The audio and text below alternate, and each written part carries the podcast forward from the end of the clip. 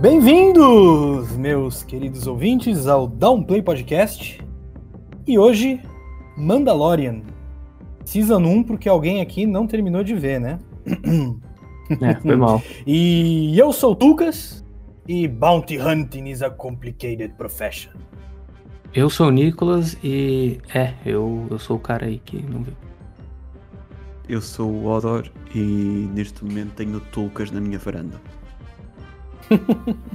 Os comentários do Henrique são sempre para contextualizar as pessoas em quais, qual é o nosso estado enquanto nós gravamos. Não, repara que tu também disseste bastante, deste aqui um enxovalho no Nicolas a dizer hum, ah, que ele não tinha visto, portanto eu acho que é só, era só merecido.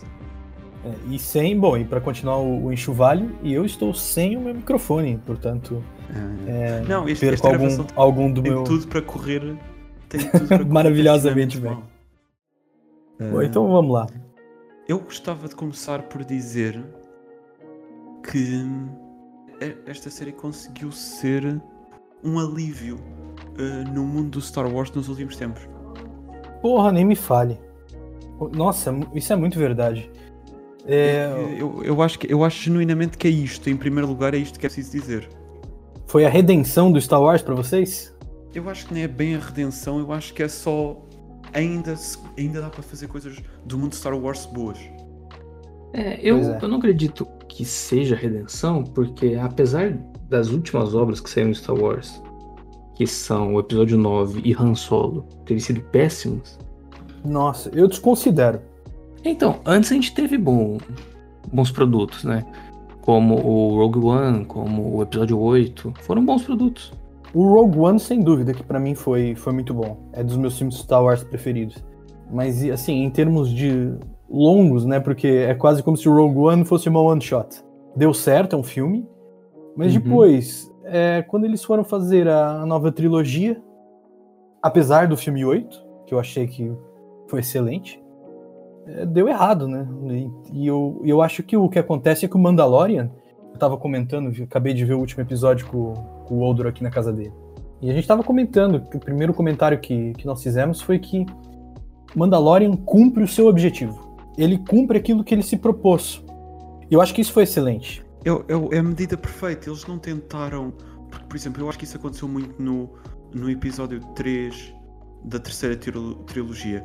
Houve uma tentativa desenfreada de, de alcançar qualquer coisa que não é o Star Wars. Toda aquela frota gigante e depois a frota gigante das naves. Houve, desculpem estar a dar spoiler, mas eh, vamos deduzir que as pessoas já tenham visto. E Mandalorian não. Mandalorian diz: Eu sou esta série quer apresentar a história do Mandaloriano, foda-se. E, e- e, portanto, não, não querendo ser excelente, foi excelente no seu propósito. Não foi ambicioso, né? Eu diria que o, o episódio 9 ele foi muito ambicioso no que ele quis fazer, sabe? É, eu também não queria, eu também não tava querendo ir pelo caminho ambicioso, não. É, não, mas é, é o, o, o ambicioso que eu digo é tentar ser partir pro grandioso, sabe? É, é, eu acho que, mas eu usava mais a palavra grandiosa, porque assim, eles Aham. foram ambiciosos na medida em que eles alcançaram na- quase na perfeição aquilo a que se propuseram. Eles não quiseram. Uhum. ele- o que eles não quiseram foi mostrar uma coisa gigantesca. Eu Uhum. acho que aí é que Uhum. está um bocadinho a diferença. Embora que eu, sendo franco aqui também, eu achei que a coisa foi, se, foi ganhando maiores proporções, o, o que é normal. é, Sim. se eles começassem em grandíssimas proporções, seria muito difícil manter o ritmo.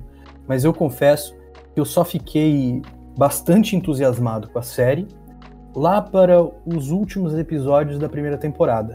Até lá eu tava me divertindo, mas é, como é que eu explico isso? Eu tava me divertindo como se fosse. que é o que ele se propõe. eu- então eu também nem critico por causa disso. Como episódios separados, assim, numa onda Uhum. muito supernatural, que a gente também comentou, né, Nicolas? Que cada episódio tenha o seu desafio, a, a sua, a sua demanda. É, ele cumpre o, a, a temporada, né? Mas ele é meio que cada- como se cada episódio fosse um pouco independente do outro. Tem pontos que Uhum. faz tudo amarrar, mas é meio como se fosse independente, né? É, é. Eu acho que isso também foi magia, que é. eles não. A história, eu acho que é uma história leve. Eles não tentam. que, que se coaduna muito com, com o Star Wars. Ou pelo menos com. Não é tanto com o universo Star Wars, mas com a ideia cinematográfica de Star Wars. Que é. Não é uma história muito complicada, é uma, é uma série que eu acho que é Uhum. boa. de é, é leve no sentido de. Por exemplo, o que é que eu considero uma série pesada? Se calhar é melhor dar esse, esse- um exemplo assim: Westworld, uh, Breaking Bad, mesmo Mad Men ou, ou Sopranos são séries pesadas. Isto é uma série leve que dá para ver tipo depois de um dia de trabalho. Se calhar a melhor definição é essa. Completamente. O que eu diria, e até é o, é o que eu senti vendo, é uma série gostosa de assistir, sabe? É, exatamente, exatamente. Eu, eu acho que ela cumpre, ela cumpre quase o, papel que cumpre pra mim ver um episódio de Friends ou de ou de How I Met Your Mother. Obviamente que não é uma comédia, né? Assim, Sim. não é- mas ele ele cumpre esse objetivo de eu quero começar e terminar de ver uma, ester, uma história de 40 minutos que se basta em si mesma. E isso acontece. Eu acho que se uma pessoa, obviamente você tem essas conexões, e, e principalmente depois na segunda temporada você vê realmente uma lore se construindo, mas nessa primeira, é, você. A minha mãe, se chegasse no meio de um episódio, eu ia falar: senta aí, senta aí e se diverte. Sabe? Não tem problema. Eu, Uhum. eu sinto isso. né? E eu. E até é um dos motivos, eu, eu, né, desde já dizer aqui que eu não sou um grande consumidor de séries. Então, né, eu não vou conseguir ver vários episódios em um dia. E ainda mais em, em Mandalorian, eu, eu sentava, eu, eu pensava assim, eu quero ver um episódio de Mandalorian. Aí eu sentava, assistia um episódio, passava rápido, me divirto, acho leve, terminou e eu não quero. Pronto, vou ver mais um. Não, eu terminei e falei, ok, tô bem. É, porque isso. ele próprio. eu- e isso é muito legal também, porque eles próprios não trabalham muito com, com cliffhangers, né? Com aquele negócio Sim, de sim. que vai aparecer alguém e acaba o episódio, que é pra você Uhum. ansiosamente. Não, as histórias elas realmente elas começam e terminam num, num episódio só. E, e isso é muito legal. Isso é muito legal. Se você entra nessa onda. Na verdade, isso é- eu acho que é justamente um dos motivos que fez eu gostar, porque me assemelhou realmente a, a Supernatural, que eu acho que foi a maior série que eu vi. né? Uhum. Não maior de, de grandiosidade. Sim, né? também, Mas, mas de. é, mas de, de temporadas. Ela fez me lembrar, inclusive, séries que eu via quando eu era criança, em que eu, eu nem sabia que era uma, era uma série, pra mim talvez fosse quase como se fosse uma novela, né? Mas sabe o que eu lembrei? Eu lembrei, não sei se vocês chegaram a ver, no Brasil talvez o Nicolas tenha visto, Xena, a Princesa Guerreira. Vi, Você chegou, você chegou a ver? Então, já cheguei a ver. que era bem isso, né? Era assim, era, um, era, era inspirado em uma personagem, era a história da Shen. Cada episódio era uma aventura que ela, que ela passava. E, e ela, assim, até em termos de armadura, a, a série da Xena era também muito poeirenta, sabe? Obviamente que não tem o sci-fi, mas ela era um negócio meio cru e jogando com. Porque o Star Wars também é isso, né? Apesar de ser, apesar de ser ficção científica, a grande parada é que as naves são velhas, os, os equipamentos eles estão meio estragados, então me fazia lembrar essa certa precariedade e, e também pelo formato dos episódios Uhum. a- Até porque uma das coisas que faz lembrar, e aí falando dos primeiros Star Wars, tava comentando isso com o Older, era que as transições, elas são É. de anos 80. Vocês, vocês Uhum. repararam nisso? Sim, sim, sim. Meio tosco, só que fica excelente na série. É sim, mas Eu- todo Star Wars tem essa transição, porque ficou meio marcado isso como Star Wars. Mas, por exemplo, eu não sei se vocês acharam isto. Agora, eu, eu, eu achei. Uma coisa que eu gostei foi. Eles manteram-se. Eu senti que eles se mantiveram muito fiéis ao modelo. Quer nas transições, quer no aparecimento das naves, quer no. Sim. mesmo nas, nas cenas em resto- nos bares. Que eu acho que é uma, um um- uma cena muito típica de Star Wars. É aquela. aquela o balcão Sim, completamente. Há uma diversidade no, naquele sítio, eh, no- naquele, naquele bar ou naquele café. Mas uma coisa que eu gostei muito é que eu acho genuinamente que desculpa, os efeitos especiais e, e a banda sonora estavam só soberbos. Excelente. A palavra é soberbo. Pá, estavam deliciosos de serem vistos a série. Para além de. Acho que fez duas coisas com, que- com que eu gostasse imenso de a ver no final de estudar. foi a, a história ser simples, mas depois ser uma série boa para a vista, Uhum. quase ser um, quase um, um É. pedacinho de chocolate para os olhos. É, é um docinho pros olhos, Uhum. né? É, ela é justamente, pra, pra mim, pelo menos foi assim, né? Eu, eu gosto de Star Wars, mas não sou assim louco né, pela saga. Mas pra mim foi assim, eu não sabia que eu precisava disso até ver, É, É. entendeu? É, não completamente isso. E o formato de série, apesar de ser simples, ele tem uma grande vantagem que é muito explorada e que eu gosto muito, que é de fato a expansão do universo Star Wars. Uhum. Você vê culturas diferentes, você vê modos de vivência. Eu gosto muito do fato de que isso foi das manhãs maiores queixas já das novas trilogias. Eu estava cansado de ver a família Skywalker, sabe? Cansei de ver a família Skywalker. Eu não quero mais a família Skywalker. Eu queria, tanto que eu tava gostando até das, das personagens novas que eles apresentaram na última trilogia. Só que depois eles acabaram por ficar na sombra da família Skywalker. E aqui é esse cara, né, meio parrudo, é, meio fechado ali, meio fanático, até. Não posso tirar a máscara perto de seres humanos, perto de seres vivos. E ele não, não entende nada dessa coisa da força. Ele tá. O o negócio dele é outro, é fazer. Ele é, ele é um bounty hunting, né? Então ele tá muito longe dessas histórias. E você tá explorando esse universo com os olhos completamente novos. O que eu diria que dá um brilho novo, até as referências, e essa é a diferença para mim entre fazer referência e fazer um, um simplesmente um fanservice, é que você encontra, eu acho, eu não sei, nessa primeira temporada eles vão para Tatooine já, não vão? Vão. Ou é só É. na segunda? Não, não, eles vão. Então, em Tatooine mudou de figura. Eles, re- eles recuperam aquelas, aqueles mesmos, aquelas mesmas personagens, algumas. é, você vê a- a- o leite azul, você vê essas referências, mas você tá vivendo essa história na, numa pele nova. E isso é Uhum. muito legal. E eu, o que eu senti é que assim, não foi. Foi, foi justamente referência, né? não foi fanservice. Ele só, só falou assim: ó, tô aqui em Tatooine, porque Tatooine é um planeta que existe no, no universo Star Wars. Uhum. Mas não ficou tipo, olha que Tatooine, olha o, os sóis, olha. Não, não, ficou isso. Não, é. Foi assim, ó, eu tô em Tatooine, e a gente só sabe que ele tá em Tatooine, porque uma hora um, um droid fala. Fala, ah, aqui em Uhum. Tatooine já não tem mais a, a guilda. E aí ele fala, ah, tá bom, e vão fazer missão. É isso. É um presentinho pra quem acompanha. Mas pra quem não acompanha, eles falam: ah, legal esse planeta Tatooine, sabe? Ele não Uhum. dep- a Tatooine não ficou dependente da, da dos filmes, não ficou dependente. Basta por si Exato. próprio. É, lá parece que é, é um planeta como qualquer outro planeta. E, e por isso é que eu acho que também é simples, e por isso é que eu acho que também é uma lufada de ar fresco, porque não tem.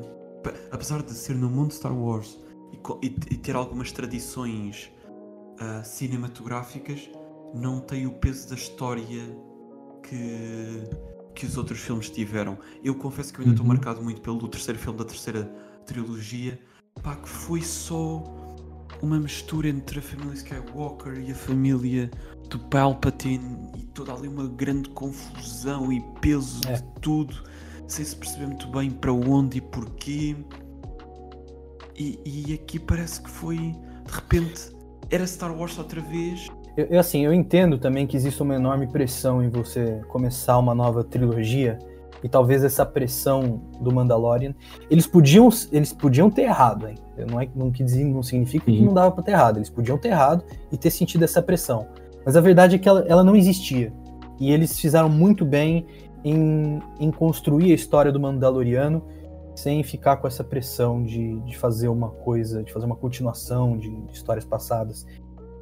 Porque eu ia dizer, ah, talvez a maior diferença, a maior, talvez que roce nessa primeira temporada uma possível fanservice, seja a presença do até então Baby Yoda, né?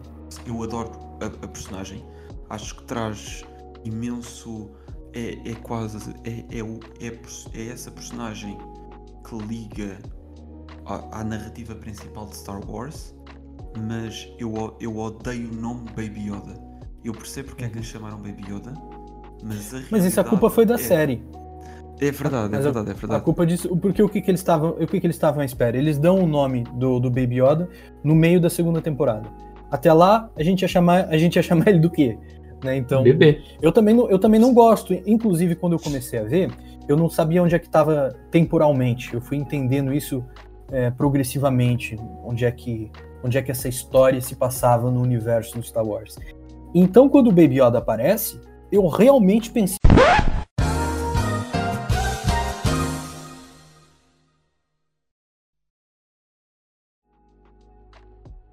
Mas bom, eles pegam essa nessa relação, eu sou, eles pegam no meu ponto fraco, né?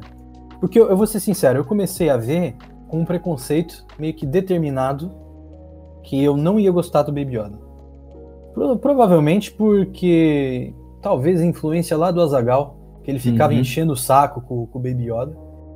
E eu falei, é, esse Baby Yoda aí, nada a ver.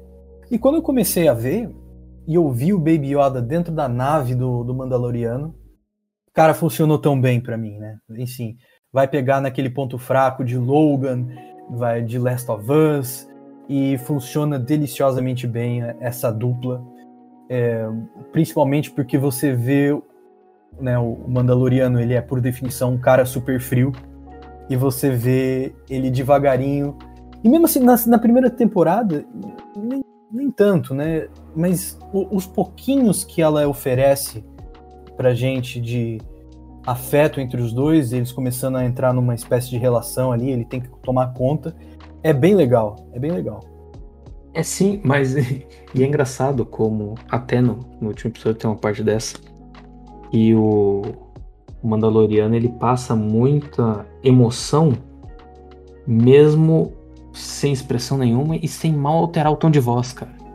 É, isso é fantástico. Isso é uma referência das coisas de uma das minhas cenas. Eles fizeram uma série inteira fazendo o que uma das minhas cenas favoritas da primeira, da, da primeira trilogia, que é a cena do, do Darth Vader, portanto também sem nunca tirar a máscara, Uhum. é na parte em que ele tenta proteger o Luke, né? Você vê que Uhum. o Palpatine ele tá tentando converter o Luke, eles entram na pancadaria e faz um close, sem você ouvir voz nem nada, só no capacete do Darth Vader.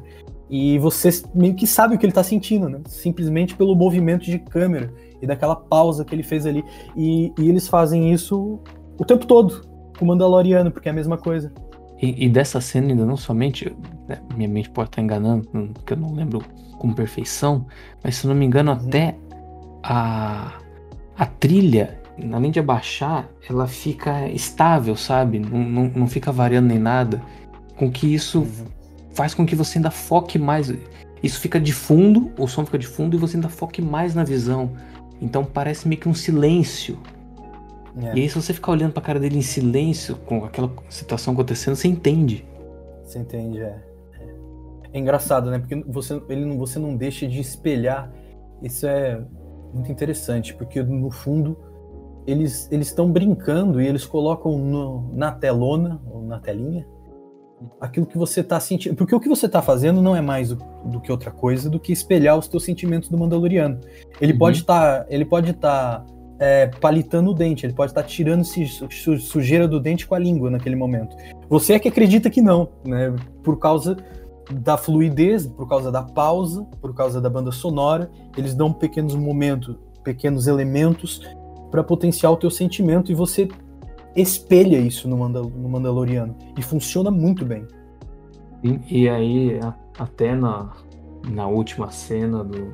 Última cena, não, no último episódio, que o, o droid fala pra ele, né, ele tá conversando com o droid, ou, ou seja, é outro que também não produz, teoricamente, né, não produz sentimento, não consegue captar sentimento. Então é como se tivessem duas pessoas apáticas conversando, mas não. é, ele pede pro, pro droid não ir, pro droid não se matar. E aí ele fala assim, não precisa ficar triste, foi porque eu fui programado. Ele fala, não, mas Ah, é assim que acaba. Esse episódio é muito bom. eu não tô Pois é. triste. Ele fala assim, tá sim, eu consigo reconhecer pela sua voz, eu fui programado pra reconhecer. Caraca, muito bom, cara. Putz, é verdade. Então, porque o. E o tom da, o tom da voz dele, né? Ele, ele varia um pouco. Apesar dele não Uhum. deixar transparecer tanto, mas você consegue perceber. E o Uhum. droid, e aí é engraçado que do outro lado do droid também você percebe o sentimento dele, com ele sendo um robô, sem alteração de voz, sem expressão, sem nada. Eu gosto muito da- do character development do, Malan- do Mandalorian, tipo na primeira temporada. Ah, porque ah, não, não, nem é tanto. Claro que o, e aqui vou usar a expressão que eu tenho que eu critiquei há bocado. Claro que hum, a relação dele com o, com o Baby Yoda ah, o torna mais soft. Mas ele próprio, nas ações individuais dele, sem o. E, o exemplo que agora estamos a falar do robô Uh, Uhum. mostra mesmo isso. Ele próprio parece que tem um crescer no sentido de ser mais. Tornar-se menos rígido. Não sei bem, não sei bem, não sei bem explicar, quase mais humano ou mais emocional. Eu acho que nem é ma- ma- mais humano, eu acho que é mais emotivo. Não, a própria cena, a própria primeira cena que isso é isso é apresentado na apresentação do Baby Yoda, né? Porque se ele fosse seguir simplesmente a quest dele, ele seria morto. E aí eu acho que é a primeira vez que eles fazem isso, porque você mais uma vez você tem a, o zoom na cara dele, do Mandaloriano, e depois você ouve o barulho do tiro e ele atirou naquele robô. Bounty É. Hunting. Que falando nisso, que robô foda, né? Uhum. É dos caralho que. Eu fiquei muito feliz, ainda é na primeira temporada que ele reaparece, né? Ele foi reprogramado por aquele. Sim, é, então, é, esse, é, justamente Esse esse droid é, que, eu tô, que eu tô falando. É, esse, robô, esse robô é muito foda. Puxa vida, eu fiquei felizão quando ele reapareceu. Fiquei triste. Eu, eu, eu- foi no primeiro episódio, falei, matou o robô, eu tava adorando aquele robô.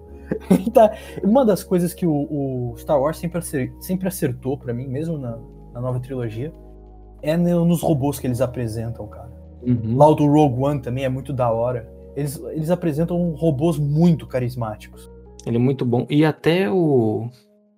O, o BB-8, né, que foi o, o último apresentado. Legal também, eu curto dele. É, então, ele, ele tem a, su- a sua função ali. Tem, né? tem, tem. Ele, ele é um pouco mais um pouco mais cômico, ele tem certa utilidade, né? Não é como os outros, mas ele tem ali a sua função. E eu acho que fica bem. E realmente, nos droids eles não não estão pecando em nada. Até os robozinhos que. Bom, isso não é preciso nem falar, né? O, o R2D2 fez o sucesso que fez, ele é o mais, para mim, é, é o mais icônico, é o mais legal de todos. Ele não fala.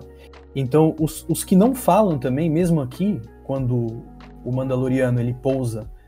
é, aqui eu acho, eu acho que esse ainda- eu não sei em qual planeta, eu acho que não é Tatooine, mas que ele quer é naquela é naquele planeta, ele quer reconstituir a, a nave dele, a nave Ah, dele é tá toda Tatooine, é destruída. Tatooine. É Tatooine? Puxa vida, É. aqueles robozinhos, quando você pega naquela dinâmica daquela, daquela velha conversando com, com os robozinhos, tá, Uhum. vai ali, não, não, assim, ele não gosta de robôs, eu já falei que sai daí, e ela fica conversando com eles. Bom, Não, sem não- contar, né, Jogando carta com eles. jogou carta, isso foi muito da hora. Mas você sabe por quê também, Nicolas? É Hum. que eu, eu agora vou falar, se você não sabia, eu vou explodir teu cérebro agora. Hum. Você conhece aquela voz, Nicolas. Oldor, tu conheces aquela voz, amigo Oldor. Aquela voz. Conhecem. Conhecem e quando. não, não. Eu, eu não tô. Voz de quem que você tá. Daquela velha que tá jogando cartas com, com os robozinhos. Ah, puta merda. Quando eu falar, vocês vão querer terminar o podcast e ouvir outra vez. Hum. É a Princess Carolyn, do Bojack. Nossa! Aham, É a Princess Carolyn. Eu, eu, eu, quando tava ouvindo, eu tava, eu tava com a minha irmã vendo esse episódio. E nós távamos, Não. caraca, que voz legal, de onde é que é essa voz? A gente tava. E a minha irmã falou, eu acho que é da Disney. Eu falei, não, eu reconheço, eu reconheço. E de repente ela fez um, um, um trocadilho. Não foi um trocadilho, mas parecia um trocadilho. A forma da colocação de palavras dela. E a Princess Carolyn fazia o tempo todo trocadilhos, né? E eu, é a Princess Carolyn! Nossa, a partir daí eu gostei ainda, triplicou o meu amor por aquela velha. Eu adorei, a voz dela é incrível. Nossa, não, eu- você falando isso e depois a relação que ela cria com o bebê, que no, primeiro momento ela não Nossa, queria. não me fale isso, ai meu coração.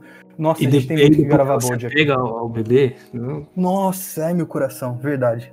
é, não, quando, quando você falou, foi, foi por isso que eu arrepiei. Falei, puta, faz sentido. Perfeito. É o uni- universo Bojack, universo Bojack Star Wars. Claro que o que eu fui fazer foi abrir o YouTube Claro. e ouvir e ouvir a voz. E a adulto é ela. Uhum. Ia bem. Yeah.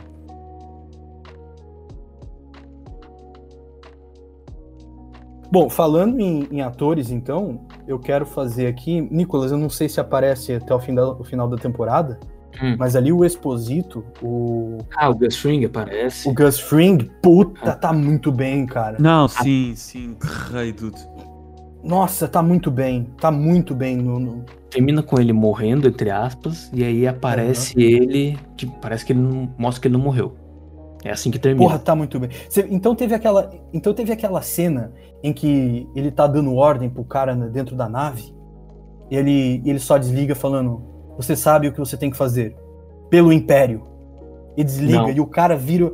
Opa! Tu, tu, tu. Não acontece nada afinal. E daí Não, ele volta pra trás. Aconteceu nada aí nessa cena. Aconteceu nada. Mas enfim, só pra falar isso, que o. Eu tava comentando isso. Que eu já tinha visto eles, o Gus Fring, fora, Uhum. da, fora do Breaking Bad. E, e tinha gostado dos papéis dele, mas ele não, não conseguiu a independência pra mim. E desse ele conseguiu. Eu também já vi ele como vilão. Peraí. É é assim, ele no Breaking Bad, eh, no Breaking Bad e no Better Call Saul também é um vilão. Sim, Então, mas em, em todos os lugares. Ó, ele, não, ele é sempre vilão. Isso é, isso é ele tá verdade. no, no Far Cry 6 Aham. como vilão. É. E aí. Não, ele tá sendo sempre vilão. É, tem outro, tem outro papel que eu, eu agora não lembro. Mas que ele tá como. Eu lembro de ter visto como vilão também. Ele tá num filme também que da, da Netflix que eu fiquei meio desidratado quando, quando eu fui ver. Tive que beber muita água depois de ter terminado o filme. Que é o. Acho que é Okja. Ah, Não, é, não sei se esse é o nome, não. Acho que Okja é um filme de terror. Ah, Mas é um filme sobre um porco biológico que, Uhum. que foi criado. E ele tem uma relação com uma menininha. Não, acho. não, é, é Oksha mesmo. É Okja? Tá. É. Cara, o filme é, o, o filme é muito bom. Sem dar spoilers, você vê cinco minutos do filme, você sabe como o filme vai acabar. Você sabe perfeitamente. Acaba como você acha que vai acabar e você fica completamente destruído por dentro de qualquer forma. E, e ele é vilão desse filme. E assim, é bom, só que pra mim era o Gus Fring, porque ele era o dono de uma grande companhia que fazia mal às pessoas. Hum. Então o estereótipo é o mesmo.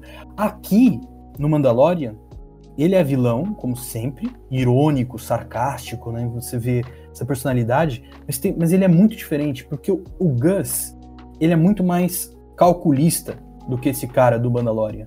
E- Esse Yeah, cara yeah, do yeah. Mandalorian, ele, ele tá sedento de poder. E o, o Gus, Uhum. bom, o Gus também estava, mas é muito diferente. Ele mantém sempre uma certa compostura. Ele, esse aqui não. Esse aqui é E mais do que isso, ódio nos olhos. o Gus no Breaking Bad está subordinado ao, ao cartel. Aqui não, aqui parece que ele não responde a ninguém. Que, É. que não. Mas e, e- e eu, pá, eu adoro. Eu, já, eu acho mesmo que ele é um. Apesar de, de ainda não ter visto a fazer outro tipo de, de papéis, ele neste tipo de papéis é só descomunalmente bom. Uhum. Eu queria deixar esta nota eh, a- aos nossos ouvintes, porque mais ninguém nos ouve, não é? Para além dos nossos ouvintes.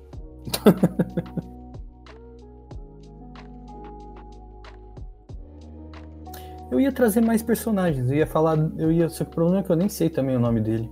Mas o cara que, roub, que constrói o, o robô de volta. É o Quill.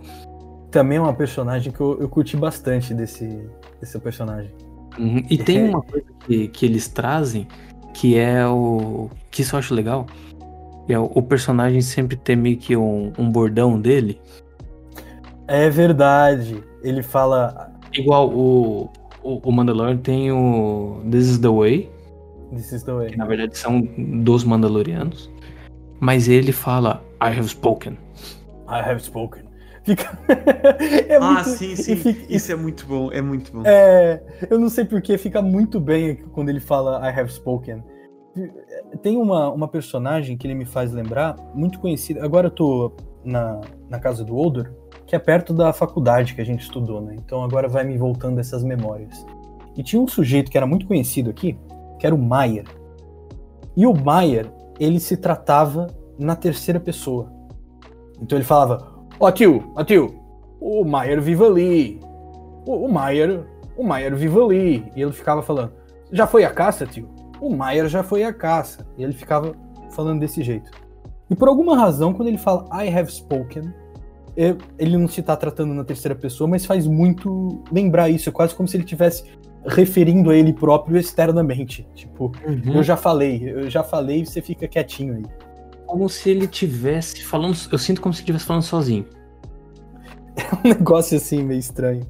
É, porque eu até. Não, mas é, é sozinho, mas ao mesmo tempo para toda a gente. É, sim. Fa faz, faz lembrar. Eu sei que isto, eu sei que isto vai ser bué da geek, mas faz-me lembrar um conceito em, em direito que, que, é, o, que é um, um direito erga omnes. Ou seja, é um direito que pode ser usado contra toda a gente. E ele, ele parece quase que a expressão é erga omnes, ou seja, é usado para todos. É, é, uma, declama, falou, é uma declamação. E falou para todos, para todo o Sim. universo, para todas as ah, galáxias. Faz, faz, lembrar até o Zaratustra, né? Que ele fala no fim, dos poucos Zaratustra, assim falou o Zaratustra. Parece que ele é um, um messias. Tipo, yeah. é, I have spoken, como se as palavras dele fossem sagradas. Não, eu até fui ver na, na dublagem, eu queria ver como que eles colocaram, né? E aí colocou. Ah, sim, sim. Ele colocou, e tenho dito. Eu tenho dito. Sim. Eu falo, cara, é. É, é. muito bom porque a gente fala um, um pouco isso daí pra, assim. Pra mim é, é um, tipo de você encerrar a conversa. É. E é maravilhoso. Então, cara, achei que ficou incrível. É quase como se ele tivesse dito. É quase como se ele estivesse dizendo: não me obrigue a repetir. Uhum. Eu não vou repetir outra vez. É, é quase. Sim, é isso. É, é, a sensação de. Não vale a pena continuar a insistir. Não vale a pena. É. é já está. Uhum.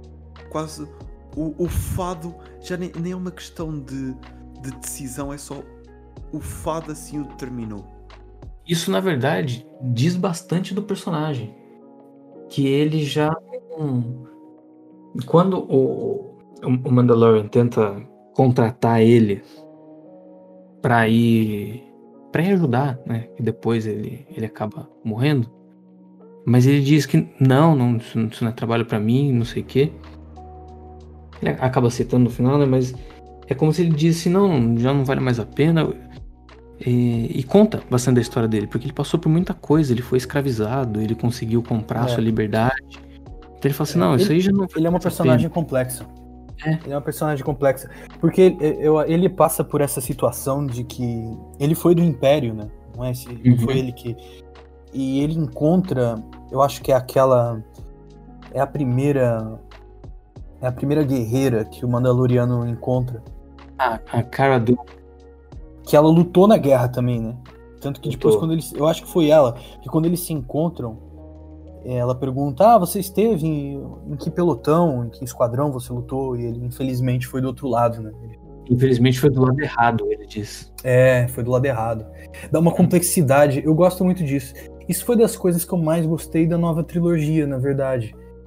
Isso foi no primeiro da nova trilogia. Eu, eu uhum. gosto que os, que os novos Star Wars quebrem com a dicotomia é, branco e preto, né, bem e mal, e mal que é legal, é que, que é legal, tem a sua função. Nós já falamos aqui em outras ocasiões. É, Senhor, Senhor dos Lord Anéis é assim, é, é, exato, que é, que é das coisas mais maravilhosas que já foram feitas na cultura pop. Mas é legal porque Star Wars, como ele é uma obra que que tá teve o seu espaçamento, mas tá aí saindo desde finais de 70, é legal porque você vê que a, ele vai acompanhando a evolução da sociedade, sabe? As, no, as discussões e as, as, visões de mundo, elas são espelhadas uh, na sua, nas, nos filmes da sua época. Né? Exato. E, e, e, então é legal quando você vê o Star Wars, na época, na, principalmente na, na, era de hoje, que, que parece que pro bem e pro mal tudo tá ficando mais relativo, você relativizar o bem e o mal também no, no Star Wars.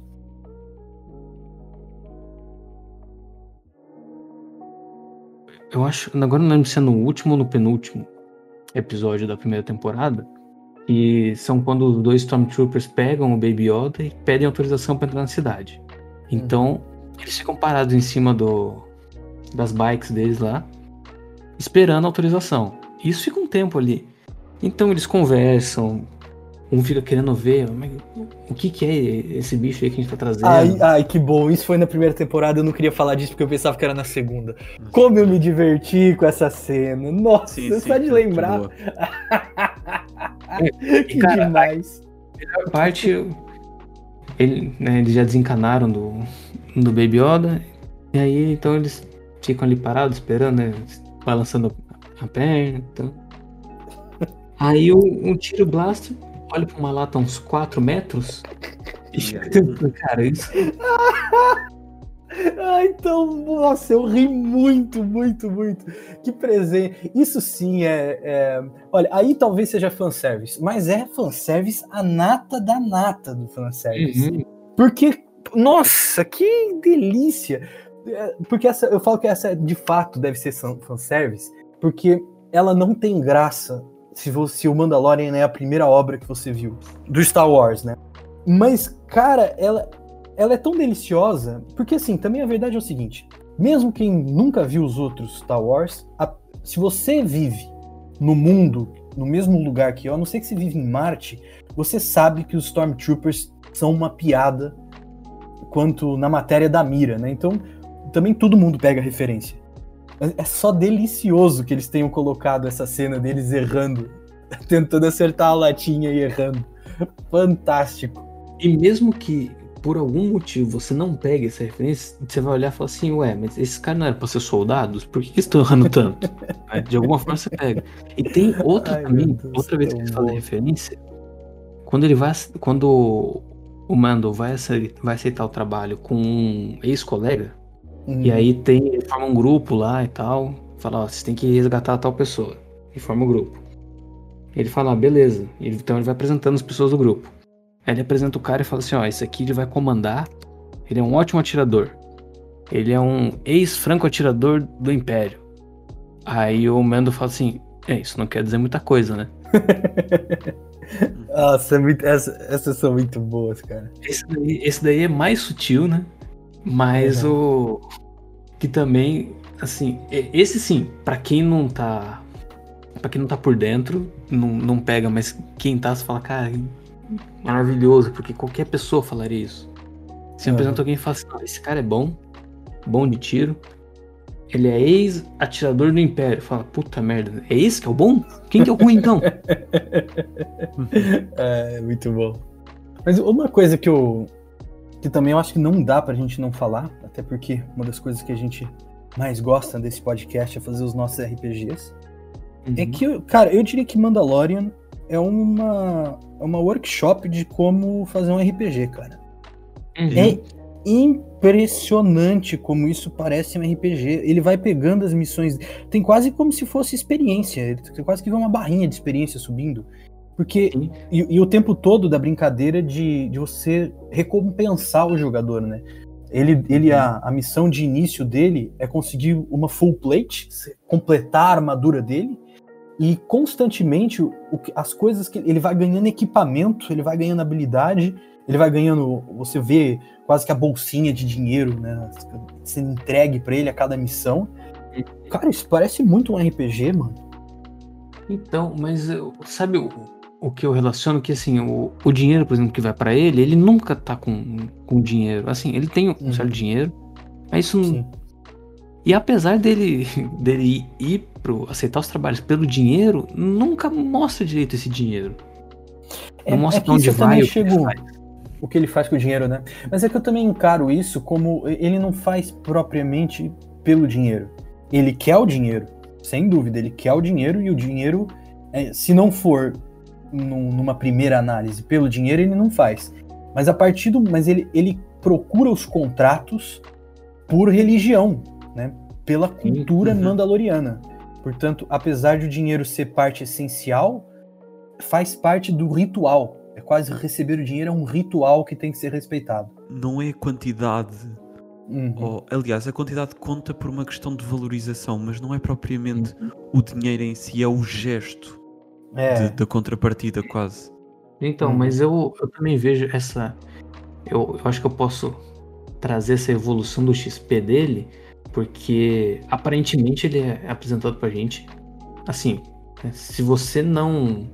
Se você só olhar esse personagem, você pode pensar duas coisas. Ou ele não é humano, ou ele é um. Né, que, que é o que realmente é, que é o cara com armadura. Mas que também o cara com armadura, que nunca tira armadura e tal, tenta é, remeter um pouco a não ser humano, né? A, a perder um pouco a humanidade, ter um, um Sim, pouco menos de proximidade com as pessoas. aham. Então, pra mim, esse XP dele também é no, na humanidade que ele vai ganhando, sabe? Ele vai se aproximando mais das Ah, pessoas e se desenvolvendo mais. Não como. Se desenvolver mais como personagem, talvez não como pessoa. Acho que como pessoa ele já tá bem definido. Mas se É. desenvolver mais como personagem, passando mais pra gente. É porque você também não quer ver ele. O Mandaloriano, ele é um cara é, que ele já é apresentado. Você não. É diferente de você acompanhar o Luke criança e você querer ver o amadurecimento do Luke. Você não quer ver é. o amadurecimento do Mandaloriano. Você quer, você quer, obviamente, como toda boa história, que a jornada dobre, de alguma forma, a sua personalidade. Mas você não quer ver um- uma redenção propriamente dele. Você quer que a história afete a personagem, né? Tem que afetar. É, Inclusive, pra mim, um- uma crítica que eu faço é a cena que mostra o rosto dele. Você sabe que eu concordo? Eu tava falando isso também com, com o Oldor. Eu acho que eles queimaram a largada. Tem, Na Uhum. segunda temporada, tem um momento em que ele mostra o rosto outra vez. E eu tava falando isso com o Oldor. Eu falei, devia ser a primeira vez. Yeah, yeah, yeah, yeah. Sim, eu também eu concordo. Eu não Uhum. sei a circunstância, mas assim, eu entendo. Na primeira vez que ele mostra o rosto, eu entendo o porquê de mostrar. Mas sabe, pra mim não precisava a câmera estar nele. É, Não, não, é- precisava. não. eu, é- eu tive a discutir isso e a forma como eu pus foi. É que da primeira vez que ele mostra, parece que a, a- a relação entre a série e o público ah, muda. Porque nós deixamos de contar como pessoas. Ah, porque na, na na segunda temporada, quando ele mostra, as circunstâncias já são um bocadinho diferentes. E por isso é que Uhum. nessa altura devia ser, devia ser a primeira vez. É. Agora, a- de um ponto de vista prático, eu acho que eles mostraram na primeira temporada porque assim ele assegurou o papel e não podia ser substituído. É, eu não sei, eu acho que também, eu não sei se teve pressão externa, mas eu ouvi um pouco algumas piadas é, fazendo no Reddit e em outros podcasts também, falando que ah, o Pedro, Pedro o Pedro Pascal ele não tá atuando, ele tá só dublando. Ele vai no Pois. estúdio e dubla a voz do, do Mandaloriano. Então eu não sei também, eu acho que não, mas até pensei, será que eles quiseram mostrar logo a cara dele também pra acabar com essas coisas, porque o público tá reclamando que, que o Pascal não aparece. Mas eu Mas fiquei com acho essa sensação. parvo, eu isso... É, parvo, é, quebrou um pouquinho o mistério pra, né? Assim, isso não é uma crítica, não estragou a série pra mim. Só que depois, na segunda temporada, a cena podia ter sido melhor se ele não tivesse É. já mostrado a cara, né? Porque. Ou então na primeira temporada porque- terem feito uma cena melhor, um momento melhor. Talvez, talvez. É porque como a gente estava falando aqui nessa questão da humanidade do Mandaloriano, você e uma das razões pela qual de roteiro de ele não mostrar a cara pra nós é pra manter esse ar de não humano, né? E, e quando ele mostra a cara depois mais tarde, seria pra combinar com o aspecto de que ele tá humanizando. Quando ele mostra ali, eh, ele já tava humanizando um pouco, mas não, não o suficiente pra mim, sabe? Ele, ele ainda era. Não era a altura certa, não. Foi, foi o pior, foi onde a série teve pior, foi nesse timing. o- Aquele timing não correu. É. Uhum. Mas foi giro, mas, mas foi gira também por, por- assim, em termos de texto, apesar de eu acho que eles podiam ter segurado. Acho que é um pouco o que o Nicolas disse. Que podia ter ficado subentendido, porque o texto era muito bom. É, Uhum. porque você tinha aquela hora de cura, e eu também curto pra cacete daquele robô, né, e ele joga a mão e ele corta a mão dele, falando: Não, você não pode tirar minha máscara, nem eu prometi que nenhum ser vivo poderia Isso. ver a minha, o, meu, o meu rosto. E aí ele só continua sem medo de morrer, né? Esse, esse é o aspecto interessante dele, que ele não Hum. tem medo. E ele fala, não importa, porque eu não, eu não sou um ser vivo. E ele tira sem pedir permissão. Acho que realmente podia ter cortado a cena para impedir que nós seres vivos víssemos o rosto dele e deixava É só para é você isso. saber, para você saber que só o robô viu. Acho que ficava melhor, que é ficava isso. melhor. Eu acho, sim, sim, eu acho que é isso. Eu acho mesmo que é isso. Mas, mas pronto. Até, até pra frente depois, né, o, o robô faz. A gente faz. Deixa eu fazer uma ou duas piadas. Podia mudar, então, a câmera, cortar pro robô enquanto ele solta o, o spray lá e ele fazer uma piada. sim, sim, sim. Ele sim. falar, sei lá, pra alguém que nunca tira o capacete, seu cabelo tá bem cortado. Qualquer coisa. É, não sei, alguma coisa, ficar engraçado. Por, por, acaso, eu, eu lembro-me porque eu lembro-me de querer comentar isto com, com alguém e depois. E, e, portanto, esta é a oportunidade que é. Para quem nunca tirou o capacete, para que é que ele tem bigode? é um ótimo ponto. Podia ter sido essa a Imagina. piada, inclusive.